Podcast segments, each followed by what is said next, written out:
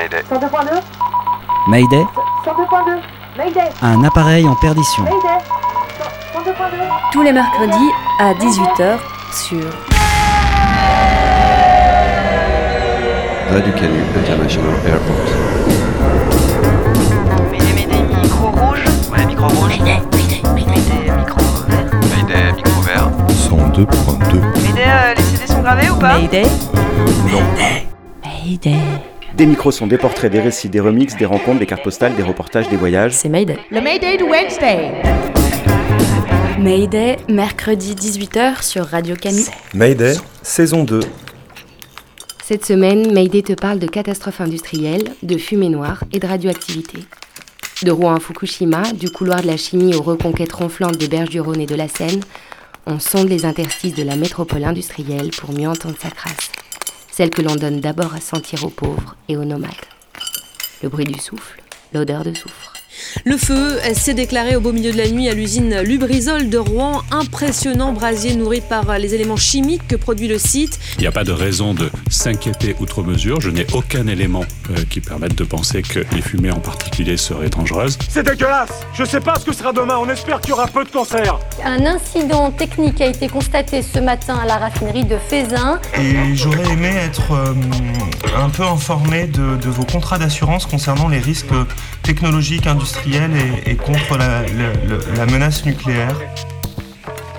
On ne peut pas tout à fait dire qu'il s'agisse de déni, mais plutôt d'une stratégie de tirer avantage de l'ignorance que l'on avait des effets de la radioactivité. Hyper, thyroïdie, maladie invisible. Il est bien confirmé euh, une présence d'amiante dans la toiture des bâtiments. Faut être lucide. On a respiré de la merde. On a respiré de la merde qui est cancérogène. Euh, voilà, faut pas se leurrer, hein. Faut pas se voiler la face.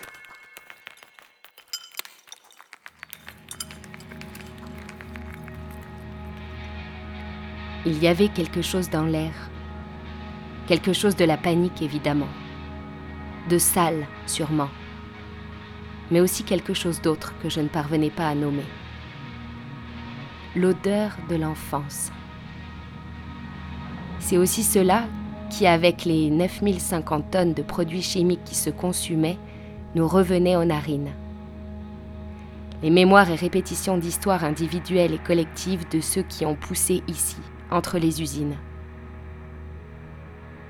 Quelque chose de notre terroir enfoui à grands frais sous les storytelling, néologismes et langues de la fabrique contemporaine de la ville et sa communication. Lubrizol brûle et c'est le retour du refoulé industriel. L'industrie elle-même, mais aussi la désindustrialisation, le chômage et la réindustrialisation larvée et réestampillée durable. Lubrizol brûle, alors la publicité de la ville vertueuse, métropole techno-écolo conviviale, s'effondre. Mais pas assez encore. Mayday Archive. Bonjour à tous et tous les établissements scolaires de la métropole de Rouen resteront fermés aujourd'hui. Décision de la préfecture après ce spectaculaire incendie qui ravage en ce moment même l'usine Lubrizol, un site classé Céveso. Par mesure de précaution, les habitants de 11 communes, ce n'est pas rien, sont appelés à rester confinés. Écoutez le préfet de Seine-Maritime, Pierre-André Durand. Des analyses évidemment sont faites du nuage de fumée, les premières indications ne faisant pas apparaître de toxicité aiguë, en tout cas sur les principales molécules. Je connais, je vois, je sens et je comprends les inquiétudes. Le travail de l'État, c'est euh, de donner l'ensemble des réponses, de le faire de la façon la plus transparente, la plus calme possible, la plus précise aussi. C'est pas tes gamins qui ont respiré la poussière d'amiante. C'est pas tes gamins qui sont allés dans les écoles, qui ont respiré le gaz. C'est pas tes gamins qui sont venus respirer les hydrocarbures. On veut la vérité, on veut la justice, on veut que Lubrizol paye, on veut que le préfet dégage parce qu'il nous ment depuis jeudi. Les analyses n'ont pas fait apparaître sur les principales molécules de risque de toxicité euh, aiguë. Il n'y a pas de raison de s'inquiéter outre mesure. Je n'ai aucun élément euh, qui permette de penser que les fumées en particulier seraient dangereuses. Pour l'instant, tous les résultats que nous avons, que ce soit sur les prélèvements d'air, sur les prélèvements de suie, sur l'eau, euh, sont rassurants, ils peuvent euh, reprendre une vie normale. Les ministres sont venus installer un comité pour la transparence et le dialogue. Et effectivement, il y a une odeur qui est très dérangeante, Mais il n'y a pas eu de problème sanitaire. Euh, les aimants qui ont brûlé, notamment les hydrocarbures, n'ont pas été euh, retrouvés dans l'air ou dans les suies, parce qu'en fait, ils ont brûlé. À Rouen, les choses euh, Oui. rentrent rapidement euh, dans l'ordre. D'abord parce que cette usine est classée usine Céveso seuil haut, et donc par définition, ces informations euh, existent. Mais qui les détient ces informations? C'est la préfecture qui détient le- les Donc la informations qui s'appuient sur l'ADREA et, et le ministère doit, doit Dès la doit- catastrophe, la préfecture avait toutes les informations qu'elle nous a données cinq jours Mais après. bien sûr. D'une part, effectivement, nous énonçons un certain nombre de données euh, euh, scientifiques que nous rendons publiques systématiquement, Pierre-André Durance, préfet de Seine-Maritime. mais d'autre part, nous avons une odeur tenace qui plane sur Rouen et qui est extrêmement désagréable, qui est une odeur de station-service, si je puis dire.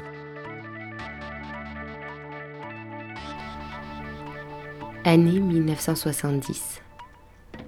Ce n'était pas à Rouen, mais à 15 km de là, à Port-Saint-Ouen, coincé entre la falaise et la Seine.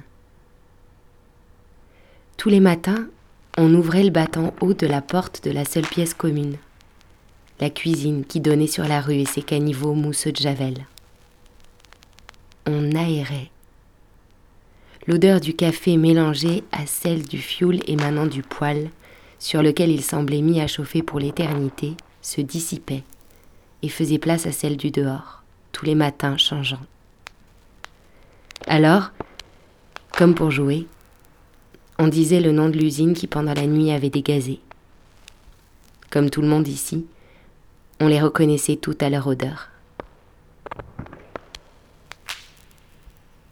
Nombre de ces usines ont fermé. D'autres dégazent sans doute encore, plus discrètement. Mais c'est bien une de ces odeurs qui nous est revenue en 2013, puis jeudi 26 septembre dernier avec l'incendie de Lubrizol. Et avec elle notre passé et notre présent industriel caché, comme honteux. Avec elle aussi la conscience d'une industrie qui structure l'espace, l'air, les rapports sociaux, et pour les plus pauvres, agents ou recalés du travail industriel, les organismes mêmes. D'après Stani Cambo, pour que Lubrizol brûle jusqu'au Grand Paris, Il fallait rester dans la caravane, confiné dans la caravane. Mais un- une caravane, c'est pas, c'est pas un, lieu de confinement. C'est comme si on était dans une voiture, une, une caravane. On peut pas nous laisser là, dans des zones dangereuses comme ça, avec des enfants. Parce que la dernière fois, c'était le gaz en 2013. Jeudi, c'était le, le- le feu, l'usine qui a brûlé. Et demain, ça sera quoi alors? Demain, on va tous mourir là, on va laisser les enfants mourir? Lui, c'est Frédéric Henry, le patron de l'entreprise Lubrizol. J'ai de l'empathie pour ces personnes et je comprends qu'ils ont pu être euh, très choqués hein, parce que vu l'ampleur que ça a pris, moi-même, euh, je- jamais j'aurais dû penser qu'on pouvait euh, avoir un tel incendie dans des locaux comme ceux-ci. Ce n'est pas la première fois que Lubrizol, spécialisé dans la fabrication d'additifs pour carburant et combustible, fait parler d'elle. Déjà en janvier 2013, à Rouen, une mauvaise odeur émanant de l'usine classée Céveso s'était transformée en crise sanitaire nationale. On a appelé les pompiers, ils étaient déjà au courant. Je leur ai demandé s'il fallait s'en aller, s'il y avait du danger, parce qu'on avait des enfants. Ils m'ont dit non, il n'y a pas de danger, mes collègues prennent en charge. De là, on n'a jamais eu de nouvelles, on ne sait pas ce qui se passait, on voyait juste bah, les flammes, des petites explosions. On n'a pas dormi de la nuit. À 8 heures du matin, l'alarme a sonné de l'usine. Là, il y a trois policiers qui sont venus nous voir. Ils nous ont dit euh, il faut se mettre dans les caravanes le plus possible, faut pas rester dehors parce qu'à cause de la fumée. Il a dit euh, pour l'instant on n'évacue pas. Il dit de toute façon vous n'êtes pas sur une zone habitable. Pour qui ne connaît pas l'agglomération de Rouen, il est sans doute utile de préciser que, comme de nombreuses villes industrielles, celle-ci est scindée en deux. Très schématiquement, l'industrie, ses ouvriers et ses chômeurs sur la rive sud du fleuve, ses cadres, ses riches sur l'autre. La zone d'habitation la plus directement touchée par l'incendie et ses polluants fut sans doute l'aire d'accueil Jean du Voyage, située à deux pas de l'usine. Gérée par la métropole, les habitants y paient leur emplacement et les charges. Cependant, bien que située en pleine zone Céveso, celle-ci ne dispose pas d'espace de confinement. Lors de l'événement, les forces de l'ordre leur signifieront qu'aucune évacuation n'est prévue car l'aire d'accueil, pourtant officielle et pour laquelle les habitants paient un dû aux autorités, n'est pas en zone habitable. Et lorsque les habitants demanderont s'il leur est possible de quitter la zone, ces mêmes forces de l'ordre leur interdiront de le faire avec leurs caravanes. Les caravanes resteront, les habitants aussi. Ce cas de figure est loin d'être rare.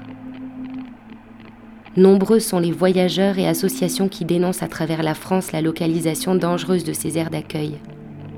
Terrains inondables, pollués, à forte nuisance électromagnétique, etc. Car c'est le plus souvent dans les interstices industriels et infrastructurels à valeur foncière nulle que les autorités autorisent ou tolèrent la présence tzigane. Int, interstice, espace situé, herse entre les éléments d'un tout. Je regarde subitement à l'horizon, à travers les rares interstices laissés par les broussailles épaisses Mince qui recouvrent l'entrée. Mince espace qui sépare de choses. espace qui sépare de choses. Pendant trois heures, jusqu'au matin, il travailla d'une façon continue, respirant à peine par les interstices des dalles supérieures, assailli d'angoisse et vingt fois croyant mourir. Espacement, fissure, hiatus, partie de dimension le plus souvent microscopique, mince espace comprise entre les cristaux d'une roche, qui sépare deux choses. Nous nous dirigeons vers l'interstice qui sépare les deux montagnes coniques vaguement entrevues hier. Intervalle de temps, dès l'heure du réveil jusqu'à celui du coucher, elle n'avait pas une minute. Pas un interstice de répit. Distant,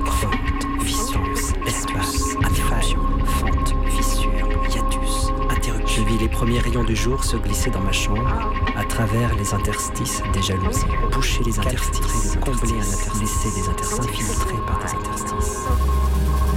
Des communications d'esprit à esprit. Une vue facile à travers les interstices et les crevasses du monde visible. facile à travers les interstices et les crevasses du monde visible. Très petits intervalles d'espace que laissent entre elles les parties d'un ensemble, d'un assemblage, d'un matériau, d'une matière. On se dépêche de tendre les hamacs en passant les cordes à travers les interstices des murs. Il était alors dans une période d'abondance intérieure où il n'y avait nul interstice, par où le néant put se glisser. Rainure, entaille, incision. Interstatium, intervalle, dérivé de interstare, se trouvait entre. Entre les deux lèvres, l'interstice ou lèvre moyenne de la ligne âpre continue l'arête mousse inférieure du fémur. Cassure.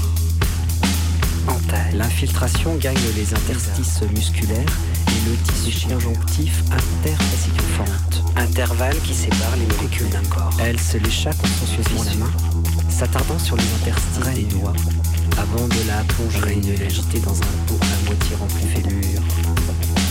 Gerçure.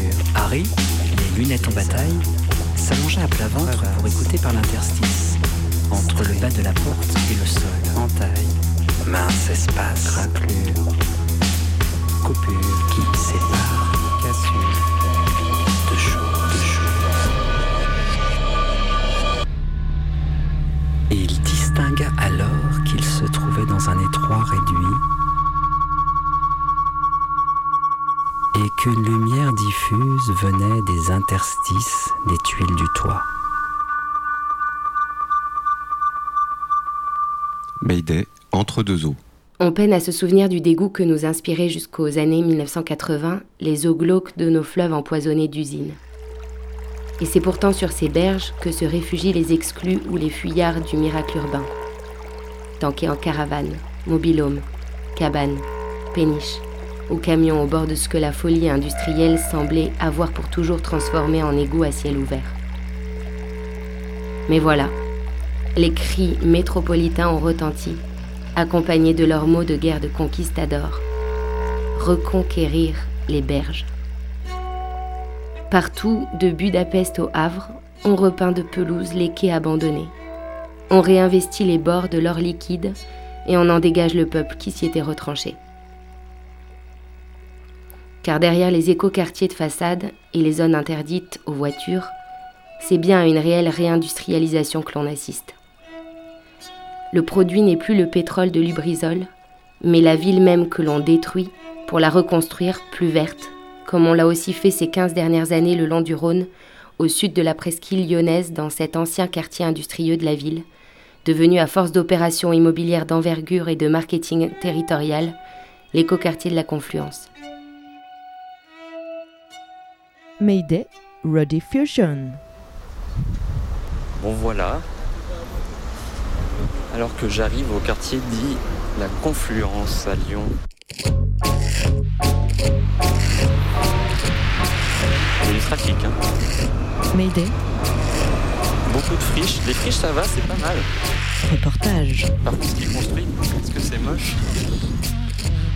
Oui, alors j'ai rendez-vous euh, à un truc qui s'appelle la station MU, M-U-E, pour... Euh, alors, euh, attention, une balade urbaine, balade urbaine, urbaine organisée par la métropole de Lyon de la friche au champ créatif. Des petits insectes stylisés sur du sur de polycarbonate ça devrait arriver vers l'entrée là bientôt.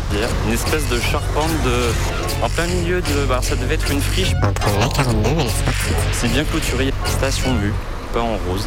Voilà devant. J'arrive. Bonjour. Bonjour. Bonjour. Euh, J'ai rendez-vous pour la balade urbaine. Oui. Oui. Je vais vous indiquer où c'est. Super.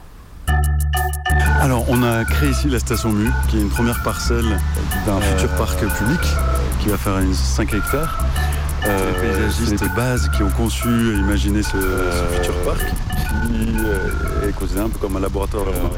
Là, on vient tester des pratiques artistiques et culturelles sur ce territoire, à- sur le nouveau quartier en devenir. Euh, donc tout ça est effectivement en test. Et donc pour l'instant, il n'y a rien de prédéfini.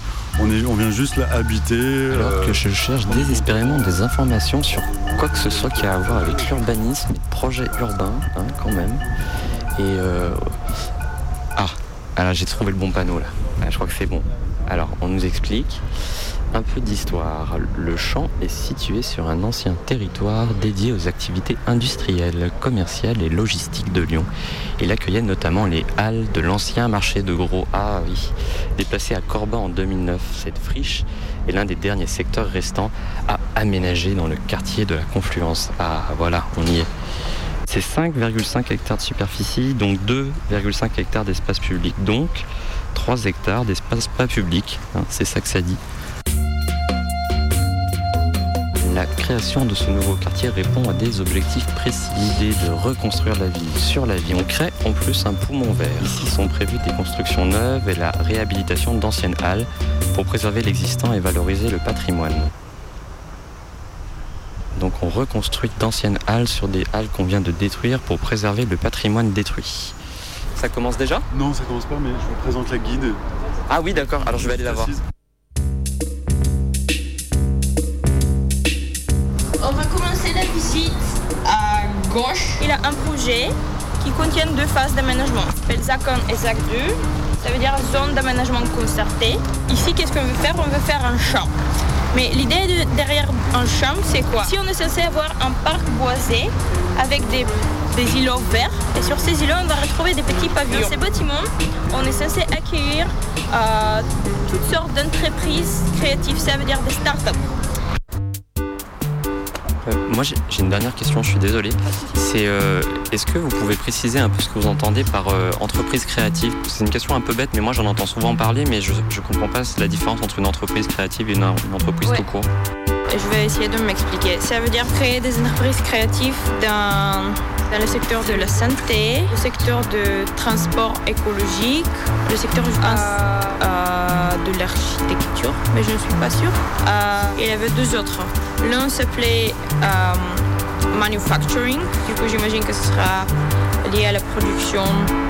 Euh, C'est ça, proposer euh, des idées pas connues. Vu que Lyon a souhaité devenir une ville d'échelle européenne, on s'est dit ici c'est une zone d'expérimentation, on peut tester ici et voir et améliorer un peu l'image de Lyon.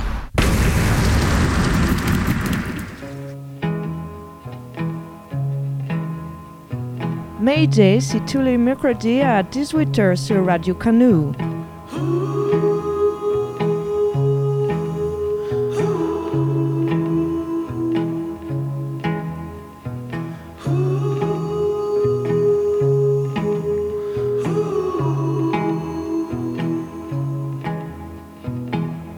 Harlem River, talk to me. Tell me what you think about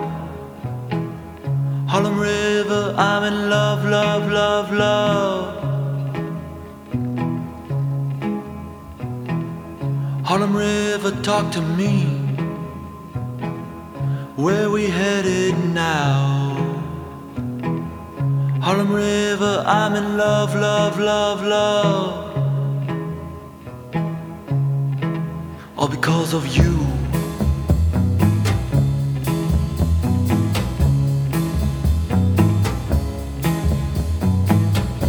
In my pearl and my diamond shoes, I've climbed a cloud, now I've stole the moon, Harlem River. All because of you.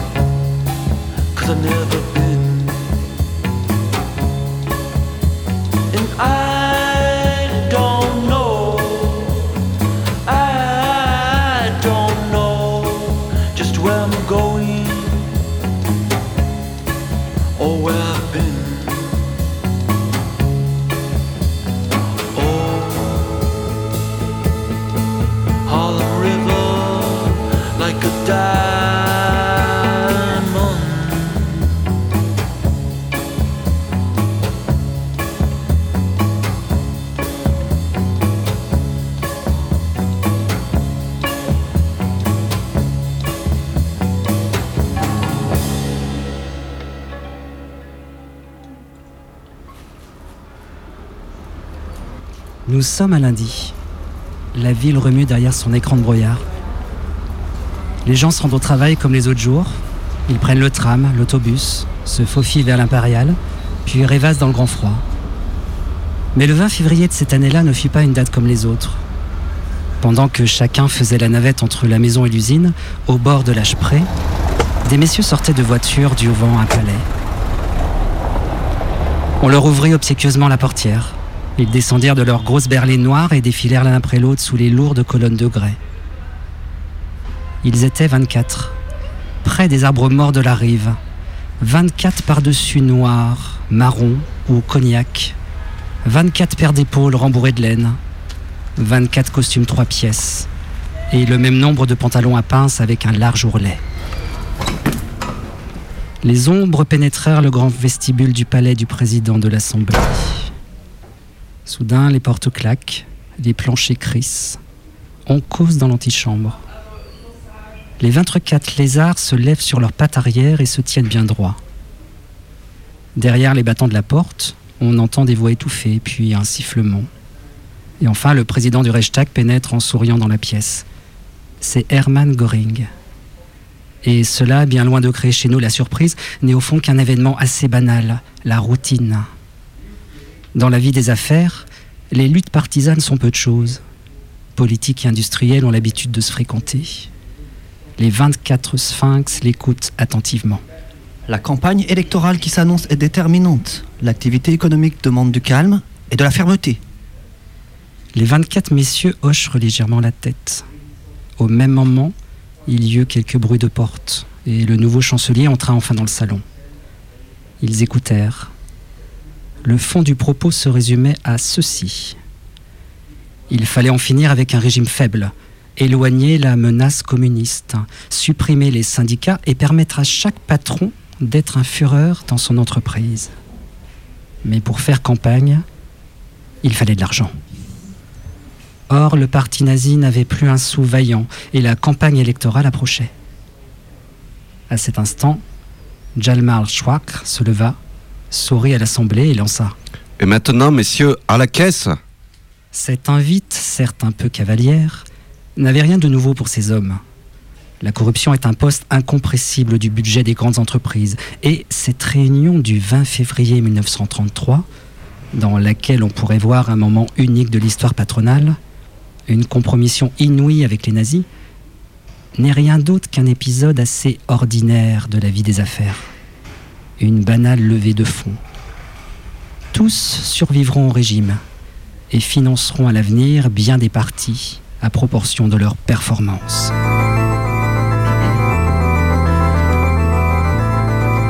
Éric Vuillard, L'ordre du jour, 2017. Mais pour mieux comprendre ce qu'est la réunion du 20 février, pour en saisir le fond d'éternité, il faut maintenant appeler ces hommes par leur nom. Ainsi, les 24 ne s'appellent ni Schnitzler, ni Witzleben, ni Schmidt, ni Fink, ni Rosterg, ni Eubel, comme l'état civil nous invite à le croire. Ils s'appellent BASF, Bayer, ACFA, Opel, IG Verben, Siemens, Allianz, Telefunken. Sous ces noms, nous les connaissons. Nous les connaissons même très bien. Ils sont là, parmi nous, entre nous. Ils sont nos voitures, nos machines à laver, nos produits d'entretien, nos radios-réveils, l'assurance de notre maison, la pile de notre montre. Ils sont là, partout, sous forme de choses. Notre quotidien est le leur. Ils nous signent, nous vêtent, nous éclairent, nous transportent sur les routes du monde, nous bercent.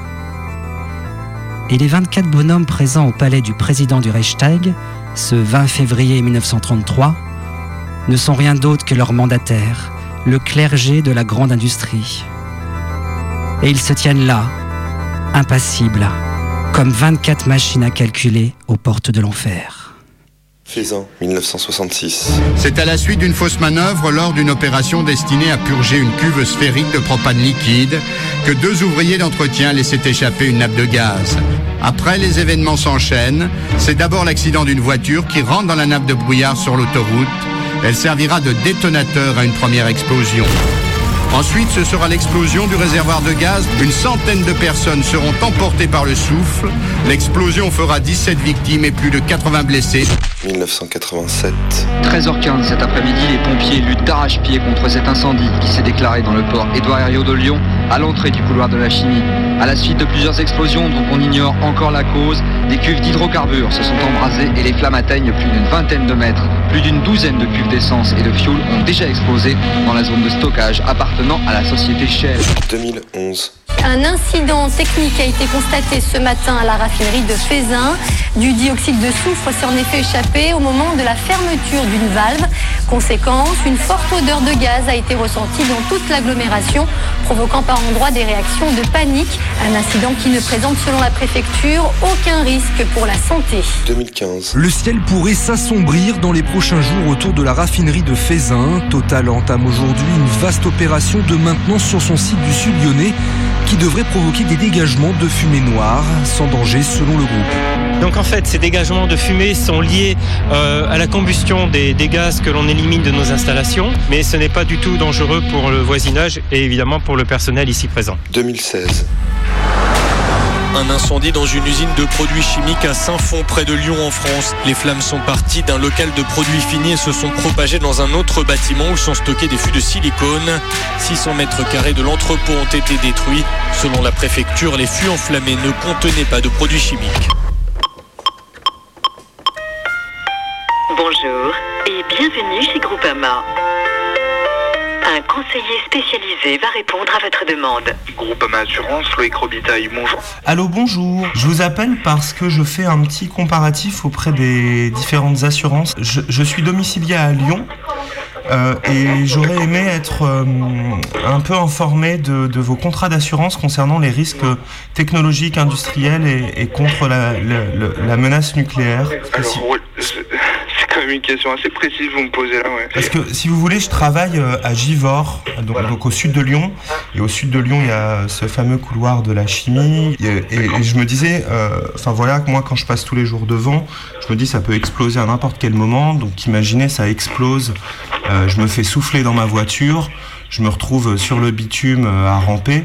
Et euh, qu'est- qu'est-ce que votre assurance pourrait prendre en charge à ce moment-là Alors, ça, ouais, comme je vous vous dis, il va falloir que je regarde un peu plus précisément. Après, à Lyon, oui, au même titre que niveau de Givor, il y a Faisin également. Donc, euh, il y a plusieurs euh, possibilités de, de, risques, hein, entre guillemets. Et oui, oui, comme je vous dis, Faisin, quand on y passe au niveau de l'autoroute, euh, c'est pas rien non plus. hein. C'est c'est quand même très costaud. hein.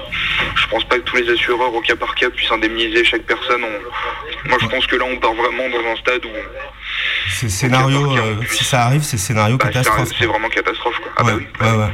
Et, et- et je me dis, ils, comme, euh, ils brassent des produits tellement dangereux. Si les gens se, trans- se transforment, enfin leur comportement se transforme, euh, est-ce que, est-ce que votre assurance, elle prévoit des choses comme ça sur l'agressivité des gens? Il n'y a pas d'assurance Ah bah, anti-zombie, quoi, euh, par exemple. je, je pense pas. Sincèrement, je pense pas. Je sais même pas s'ils y ont pensé. Moi, je, je fais mes recherches dans la journée et puis je vous tiens informé par mail. Ouais. Et ben, bonne- bonne journée à vous. Merci, à vous aussi. Au revoir. Groupama vous remercie de votre appel. Au revoir et à bientôt.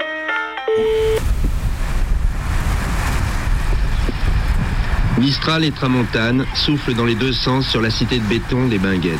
Mayday, reportage. Après 20 ans, en se conjuguant, les deux vents semblent avoir réussi à emporter l'inspiration dans laquelle a été conçue cette ZUP par un architecte premier prix de Rome.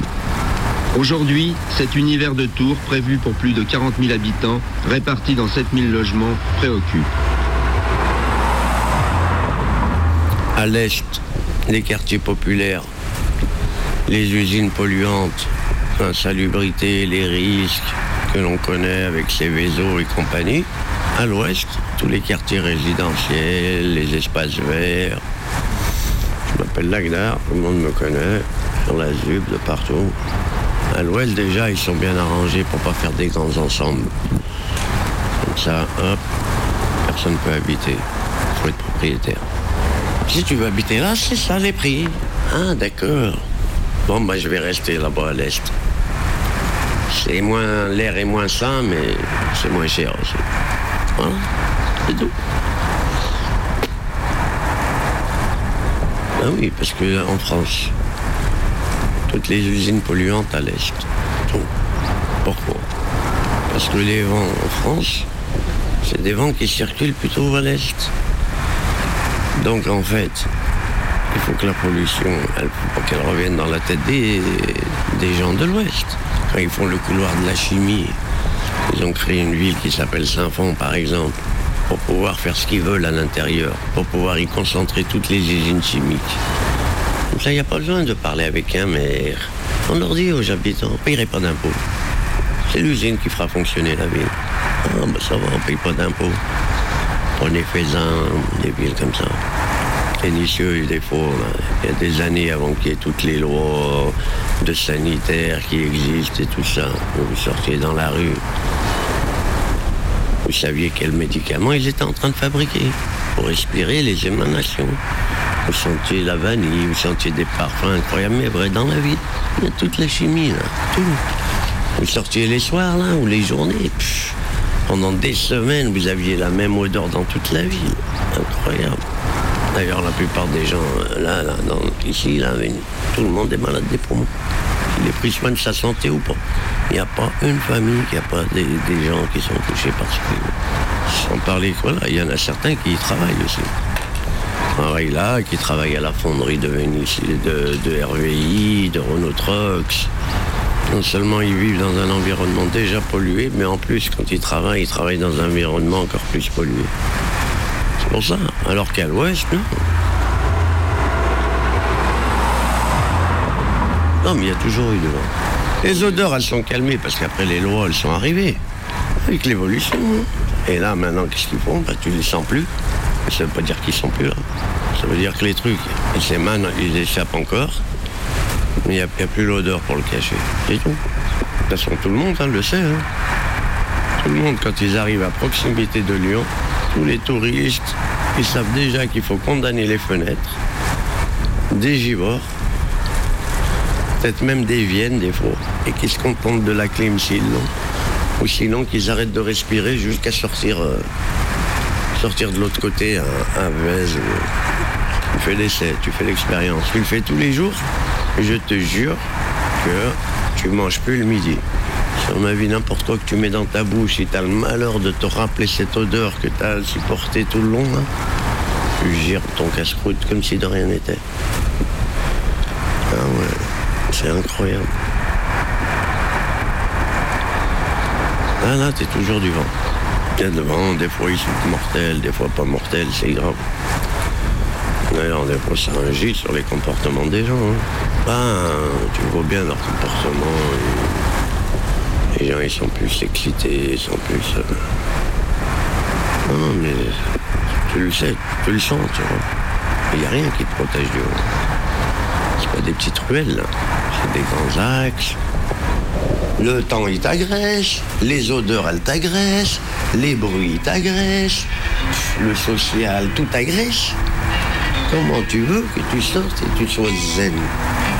Non. Forcément. Même si toi-même, t'en as pas conscience, insidieusement, toutes ces choses, ça influe sur ton comportement.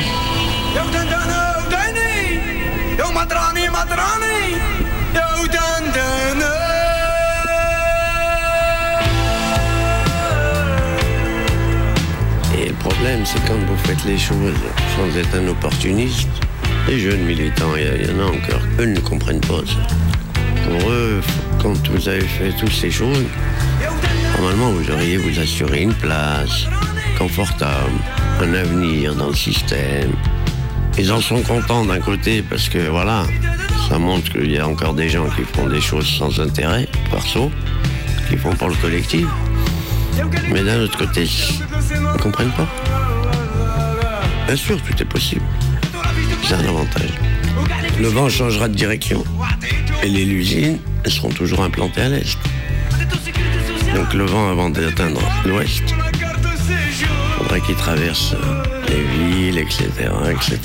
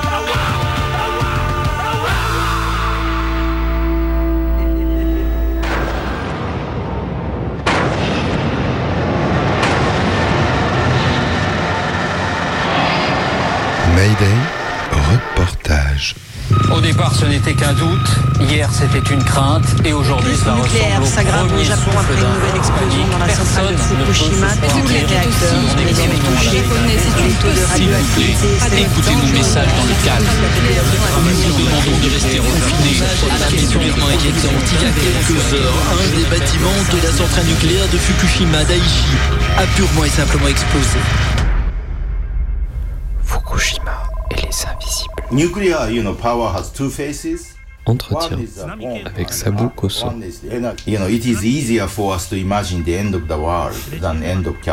you know. Les conséquences demeurent incertaines. Dans un cercle de somehow 45 nuclear km power autour des because trois uh, uh, playing the role of connecting the state and capitalism. Du risque géologique uh, à la politique catastrophiste. the Comment échapper à la fin du monde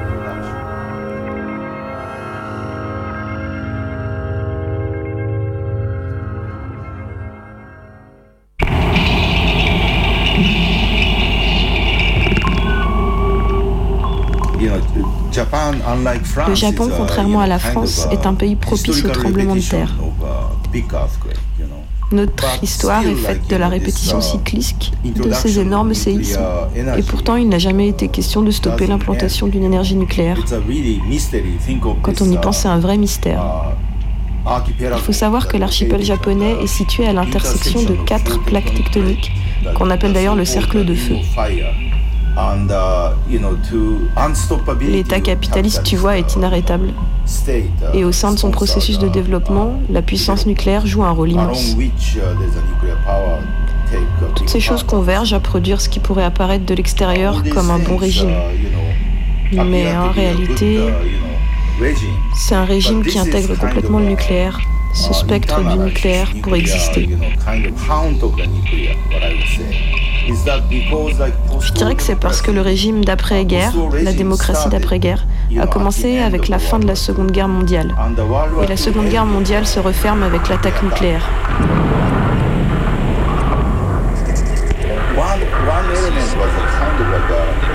Le Japon avait donc déjà fait l'expérience de la réalité dystopique de ce pouvoir, de cette menace. Et en même temps, il y avait avec le nucléaire l'idée d'un avenir prometteur, comme une sorte de vision utopique. Tout ça n'a pu avoir lieu qu'avec le contrôle, le patronage des États-Unis. Le Japon en apparence est un État indépendant, souverain. Légalement, c'est ce qu'il est. Mais en réalité, il n'a jamais réussi à s'affranchir du joug des États-Unis, dont il doit favoriser les intérêts globaux et la croissance. Cette relation particulière entre le Japon et les États-Unis a beaucoup à voir avec l'énergie nucléaire. Tout ça est extrêmement lié.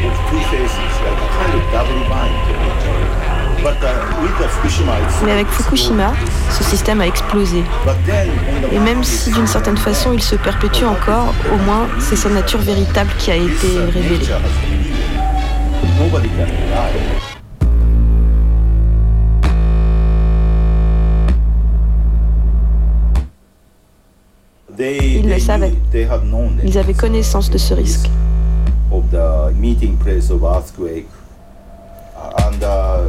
Et je sais pas pourquoi, mais dans la conscience commune, dans la conscience de la société, les tremblements de terre sont une chose très étrange.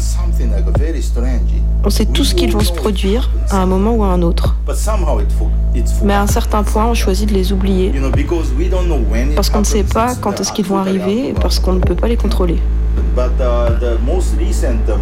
Le plus récent, bien sûr, c'est Fukushima, le séisme qui a déclenché le désastre nucléaire de Fukushima.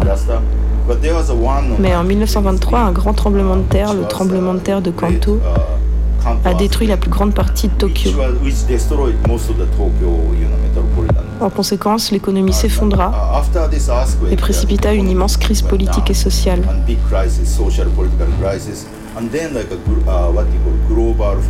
En 1929-1930, c'est la crise financière globale. Tous ces processus ont convergé vers la création d'une machine nationale monstrueuse, un état de mobilisation générale soutenant l'empereur, to jusqu'au contrôle par l'armée, du Parlement et de l'ensemble de la société. On doit donc se rappeler que les séismes, dans la majorité des cas que nous présente notre histoire, n'ont pas été suivis de révolution, mais plutôt de périodes fascistes. Nous savons absolument que ça va se répéter, mais nous ne savons pas quand. Le scénario du pire qui est en train de s'écrire, deux explosions se sont produites ce matin dans la centrale de Fukushima. Depuis samedi, les les habitants fuient la région. La première phase de la catastrophe de Fukushima, c'est, je dirais, sur les trois premières semaines, le moment où la catastrophe réelle se déploie. Pas seulement la destruction des infrastructures et les pertes humaines, mais aussi la crise politique. Ce qui apparaît surtout à ce moment-là, ce sont les manquements dans les mesures de protection pour la population. C'était en quelque sorte un moment très chaotique. Et la deuxième phase, en quelque sorte, nous y sommes encore. C'est un moment d'où émergent depuis la population elle-même, depuis des groupes, différents projets, différentes actions. Pas seulement du mouvement antinucléaire avec ses manifestations, des actions avec pour objectif de stopper le redémarrage des centrales et de perturber la dissémination, la distribution des déchets radioactifs sur tout le territoire japonais. Le gouvernement avait en fait décidé non pas simplement d'accumuler et de conserver les déchets sur la zone de Fukushima, mais de partager la radioactivité entre toute la nation. Au final, le plus important, c'est que des gens se rassemblent pour protéger leur vie quotidienne, désormais sous la menace radioactive. Comme par exemple le fait de mesurer la radioactivité dans son environnement, dans la nourriture, dans l'eau, et puis ils partagent de ces informations. La tentative en somme de comprendre ce qu'est l'énergie nucléaire par eux-mêmes. Beaucoup d'entre nous étions à l'époque très effrayés ou alors très déprimés. Mais aussi il y avait une joie, la joie de l'inconnu, de la possibilité de faire quelque chose par nous-mêmes.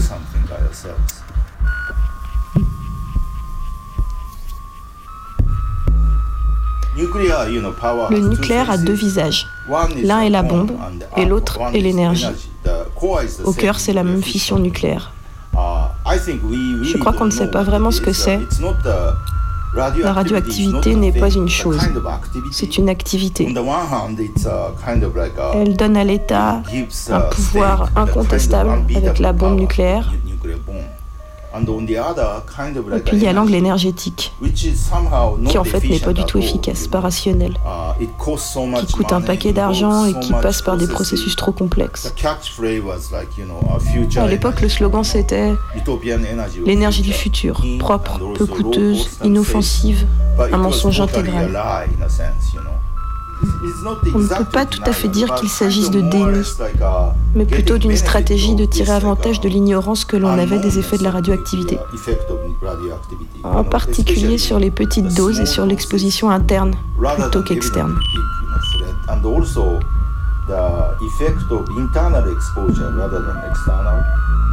Le système politique et le système légal utilisent ce manque d'information, ce flou, pour ne pas reconnaître leurs responsabilités dans le cadre de poursuites de demandes de dédommagement. C'était déjà le cas avec Hiroshima et Nagasaki. La sensibilité aux effets de la radioactivité apparaît aussi en quelque sorte de façon différenciée en fonction de la vie que tu mènes. Par exemple, si tu t'occupes d'enfants, que tu prends soin de quelqu'un, que tu fais à manger, que tu pêches ou que tu es paysan, les pêcheurs et les paysans vivent cette menace plus radicalement.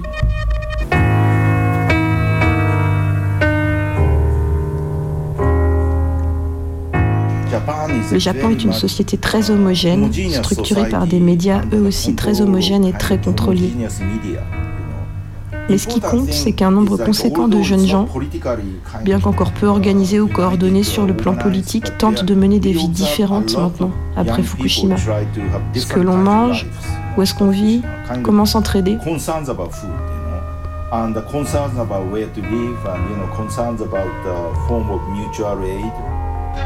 Deux ou trois ans après le désastre, dans les milieux activistes, il y avait ce débat entre ceux qui vont au nord et ceux qui vont à l'ouest, selon leurs propres termes.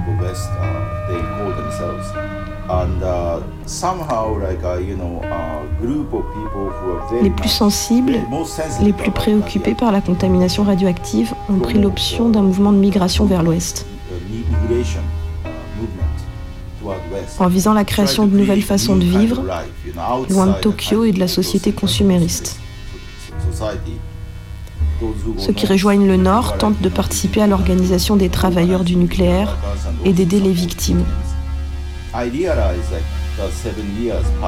Sept ans ont passé et je vois qu'il y a des gens qui vivent à Fukushima. Il y a des choix différents. Soit qu'on n'ait pas d'autre endroit où aller, qu'on ne veuille pas quitter sa terre, même avec le risque radioactif. Ces gens sont aussi en lutte. Nous devons établir une solidarité, une relation, un lien entre ceux qui vont à l'ouest et ceux qui vont au nord, entre toutes ces personnes qui vivent en des lieux différents.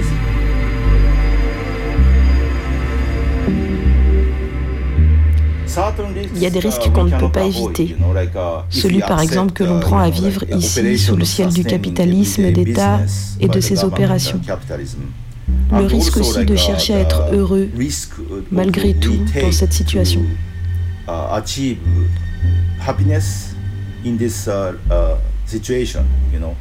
Le concept de bonheur est en fait plus complexe. Certains choisiront de vivre dans la zone radioactive. Après Tchernobyl, tout le monde n'a pas voulu déménager après tout. Mais il y a d'autres formes de risques, tels que ceux produits par une politique d'État pour le nucléaire, la distribution de ces déchets entre toute la nation, la dissémination des particules dans la nourriture, dans les matériaux de construction. Là, il faut vraiment nous battre. Quel type de vie, quelle façon de vivre devons-nous créer collectivement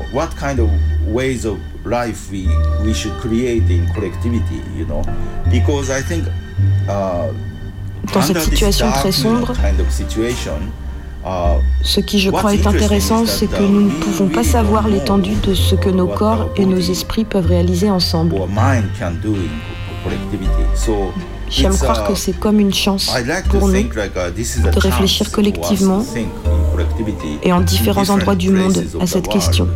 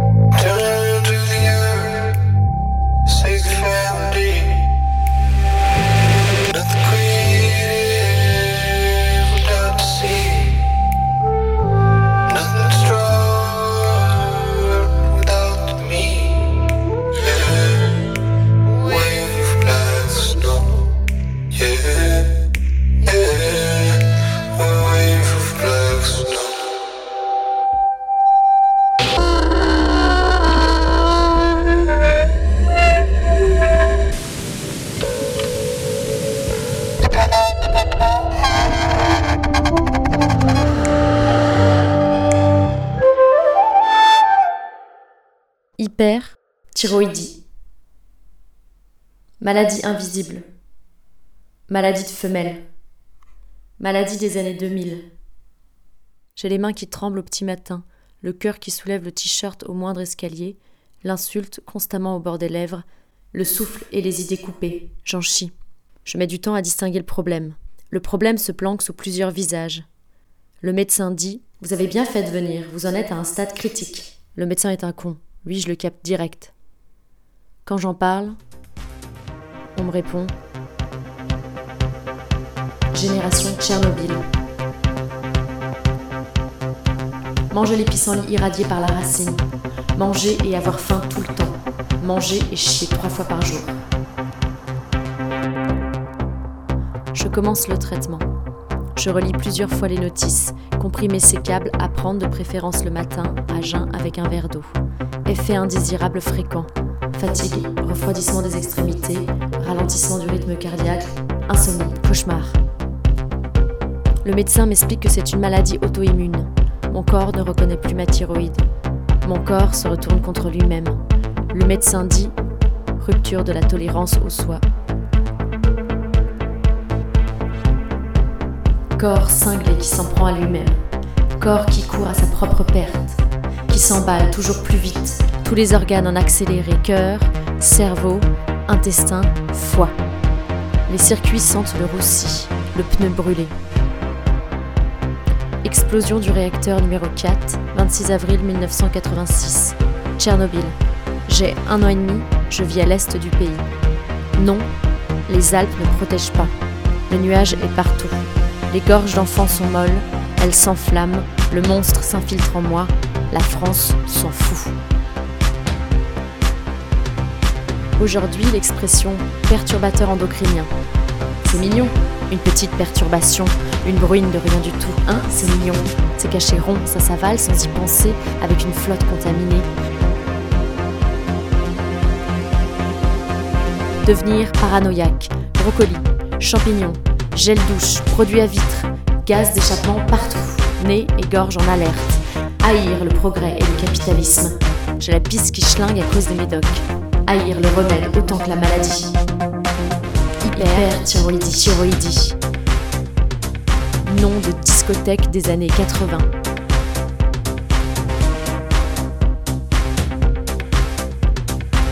Maintenant je danse avec l'ennemi. Je décide de lui retourner la cervelle, de l'endormir avec ma petite morphine maison. Tu m'en diras des nouvelles, écrire la gorge, faire de la maladie un truc new age, presque joli, en faire une incantation, l'utiliser, la distordre, lui foutre sur la gueule, puisqu'elle s'acharne, moi aussi. Exagérer la maladie, la grossir, la caricaturer, lui donner une forme, un rictus, la malaxer, pâle, tiède, collante, mouillée, mâchée, je t'en fais une sculpture géante en béton, en crépi, dégoulinante, grosse bête, vorace, trouée au milieu, monstre à deux têtes et cou, massif, coup de taureau, épaules pointues, clavicules saillantes. Faut qu'on voit les os, le squelette de la bête, faut qu'on devine, mais qu'on demande, qu'on murmure horrifié, Qu'est-ce que c'est?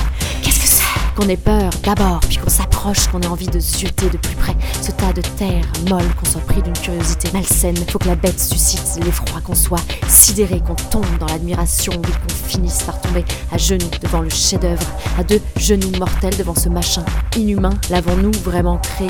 L'origine de cette création, qui, quoi, comment Engendré, sorti par quel trou, quelle cavité, profondeur, nuit des temps Par quelle nuit de quelle pleine lune la génération folle a-t-elle expulsé cette chose vomi, craché, chier, renvoyé, accouché cette chose? L'impulsion, l'énergie, l'étincelle, la rencontre, le contact, le truc qui fait que ça prend, ça procrée, ça produit du mouvement de la matière, la foudre, l'énergie, la chimie, la force. En faire une force radioactive.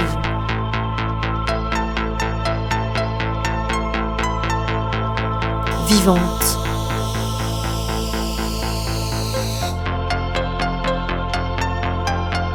Prête à se venger.